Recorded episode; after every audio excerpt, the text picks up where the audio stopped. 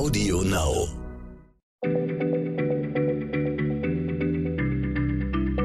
Schneller Schlau, der kurze Wissenspodcast von PM.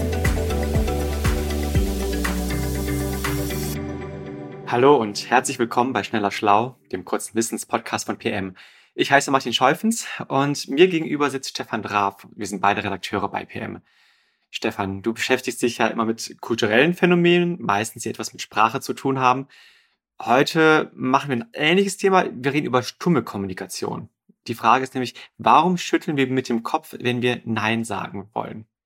Ja, ähm, äh, lieber Martin, die, die Recherche war wirklich äh, besonders. Genau, es geht um stumme Kommunikation. Sie war aber auch deswegen besonders, ähm, weil sie mich in die Zeit meines Zivildienstes zurückgeführt hat, äh, den ich ja Ende der 1980er Jahre noch abgeleistet habe.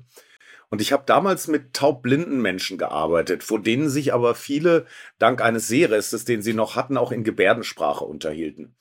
Ähm, ich habe die Gebärdensprache nie vollständig gelernt, kann mich aber zum Beispiel noch sehr gut an die Gebärde für faul erinnern. Das waren äh, Schlagen mit der flachen Hand gegen die Ellenbogenspitze. Also mutmaßlich habe ich mich da im Dienst oft drauf gestützt. Und das Kopfschütteln ist dann auch so eine Gebärde?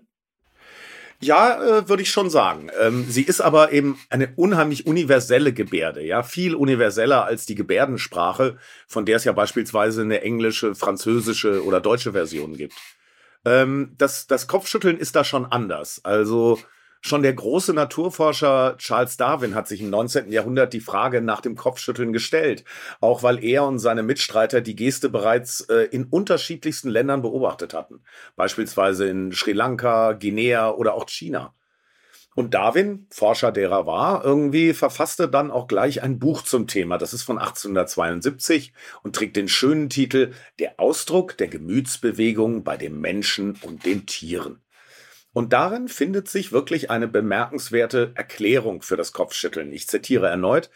Bei kleinen Kindern besteht der erste Akt der Verneinung in einem Zurückweisen der Nahrung.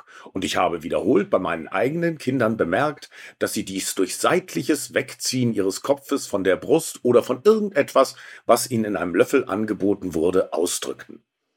Darwin führt also das Kopfschütteln auf ein Verhalten aus der allerfrühesten Kindheit zurück, nämlich die Kopfbewegung, die Kinder machen, wenn sie beim Stillen satt geworden sind und nicht mehr trinken wollen. Ich finde das eine total coole Erklärung. Also sie, sie klingt erstmal total plausibel, weil wenn ich an meinen Neffen denke, wie der damals seinen Kopf immer zurück oder ganz klar gemacht hat, ich will jetzt nicht mehr, ich will nicht mehr gestillt werden. Also für mich klingt das einleuchtend, aber stimmt die Erklärung auch wirklich? Ja, es ist halt enorm schwierig, das wissenschaftlich zu beweisen. Ja, also dazu müsstest du ja, ich sag mal, weltweit Mütter und ihre Babys beim Stillen beobachten, also bei einer wirklich intimen Handlung. So eine Studie ist äh, noch nie durchgeführt worden. Aber ich habe eben nun auch drei Kinder und habe diese Geste durchaus wie Darwin beobachtet, wenn meine Frau die Kinder gestillt hat. Und vielen Millionen Eltern geht das vermutlich genauso. Aber wir können ja auch mal anders rangehen. Wenn Darwin recht hat, müsste es diese Geste überall auf der Welt geben. Ja, wir müssten die finden.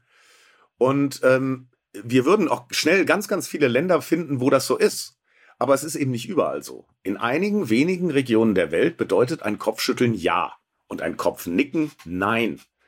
Dieses, ähm, ich sag mal, verkehrte System findet sich jedoch extrem selten. Am prominentesten in Bulgarien. Die machen das da so.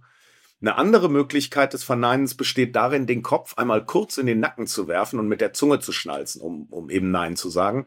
Das ist eine Geste, die findet man in Süditalien und in Teilen Griechenlands und der Türkei. Das finde ich mal eine sehr wichtige Info für den nächsten Urlaub. Wenn man in Süditalien ist, Griechenland oder der Türkei oder in Bulgarien, muss eben Kopfschütteln und Kopfnicken nicht das bedeuten, was äh, wir darunter verstehen. Also nicht, dass es da so Missverständnissen kommt. Absolut. Das bedeutet also, dass Darwins These nicht richtig ist. Nee, also äh, das würde ich eben so nicht sagen, denn die Gesten, die ich gerade beschrieben habe, diese, ich sag mal, verkehrten Gesten, ähm, die sind ja extrem selten. Und es könnte auch sein, dass es in diesen Gegenden irgendeinen kulturellen Ursprung dieser besonderen Art des Neinsagens gibt. Immerhin kommen die ja quasi geografisch im Bündel vor, ja. Also Italien, Bulgarien, Griechenland und die Türkei, die liegen ja quasi nebeneinander. Aber wir kennen diesen Ursprung eben nicht. Sicher ist, in allen Gebärdensprachen weltweit gibt es die Kopfschüttelgeste. Und äh, Studien zum Gestengebrauch von taubblinden Kindern, die habe ich mir mal angeguckt, die, die sich diese Geste ja nicht abgeschaut haben könnten, zeigen tatsächlich, dass auch diese Kinder mit dem Kopf schütteln, wenn man versucht, ihnen etwas zu geben, was sie nicht wollen. Aber die Studienlage ist eben auch in diesem Bereich eher dünn. Ne? Äh, und, und es ist natürlich auch möglich, dass diesen Kindern, die also an diesen Untersuchungen teilgenommen haben, das Kopfschütteln auf irgendeine Art schon vorher beigebracht wurde. Das können wir nicht ausschließen. Du meintest eben, ich versuche jetzt gerade mich an den Titel zu erinnern, bei, bei Darwin, der redet ja nicht nur über Menschen, sondern auch über Tiere. Wie ist denn das bei Tieren? Gibt es da das Kopfschütteln und ließe sich nicht eigentlich an den Tieren untersuchen, ob eben das Kopfschütteln eigentlich ursprünglich daher kommt, dass man den Kopf beim Stillen wegzieht? Ja, Martin, aber auch hier gibt es ein, ein, ein quasi wissenschaftlich systematisches Problem. Denn untersuchen könnte man dann ja nur Säugetiere. Ja, das ist mal das Erste. Und dann auch nur solche, die ihre Nachkommen ähnlich säugen wie wir. Ja, da bieten sich jetzt Primaten an, klar. Ne? Ähm, ähm, und, und dazu kommt aber auch, diese Tiere müssten ja ein Verständnis von Negation, also vom Nein sagen, haben. Nein zu sagen ist ja eine fortgeschrittene Form des Ablehnens. Eine, bei der man eben den Kontakt zum anderen aufrechterhält, ja. Es gibt aber auch einige Studien zu den Bonobos, einer Zwergschimpansenart, die mit uns extrem eng verwandt ist. Und die Bonobos verwenden das Kopfschütteln ebenso wie wir. Ich würde also abschließend sagen, Darwins These ist kaum wissenschaftlich seriös zu beweisen, aber ich halte sie trotzdem für ziemlich plausibel. Stefan, du siehst mich gerade heftig nicken. Also ich finde die These schon sehr cool und ich würde mir schon was wünschen, dass sie äh, stimmt. Liebe Hörerinnen und Hörer, ich hoffe, dass Sie die Frage, ob Sie beim nächsten Mal wieder vorbeischauen, auch bejahen, wie ich.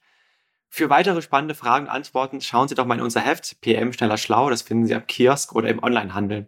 Und für heute sagen wir Tschüss. Tschüss. Schneller Schlau, der kurze Wissenspodcast von PM.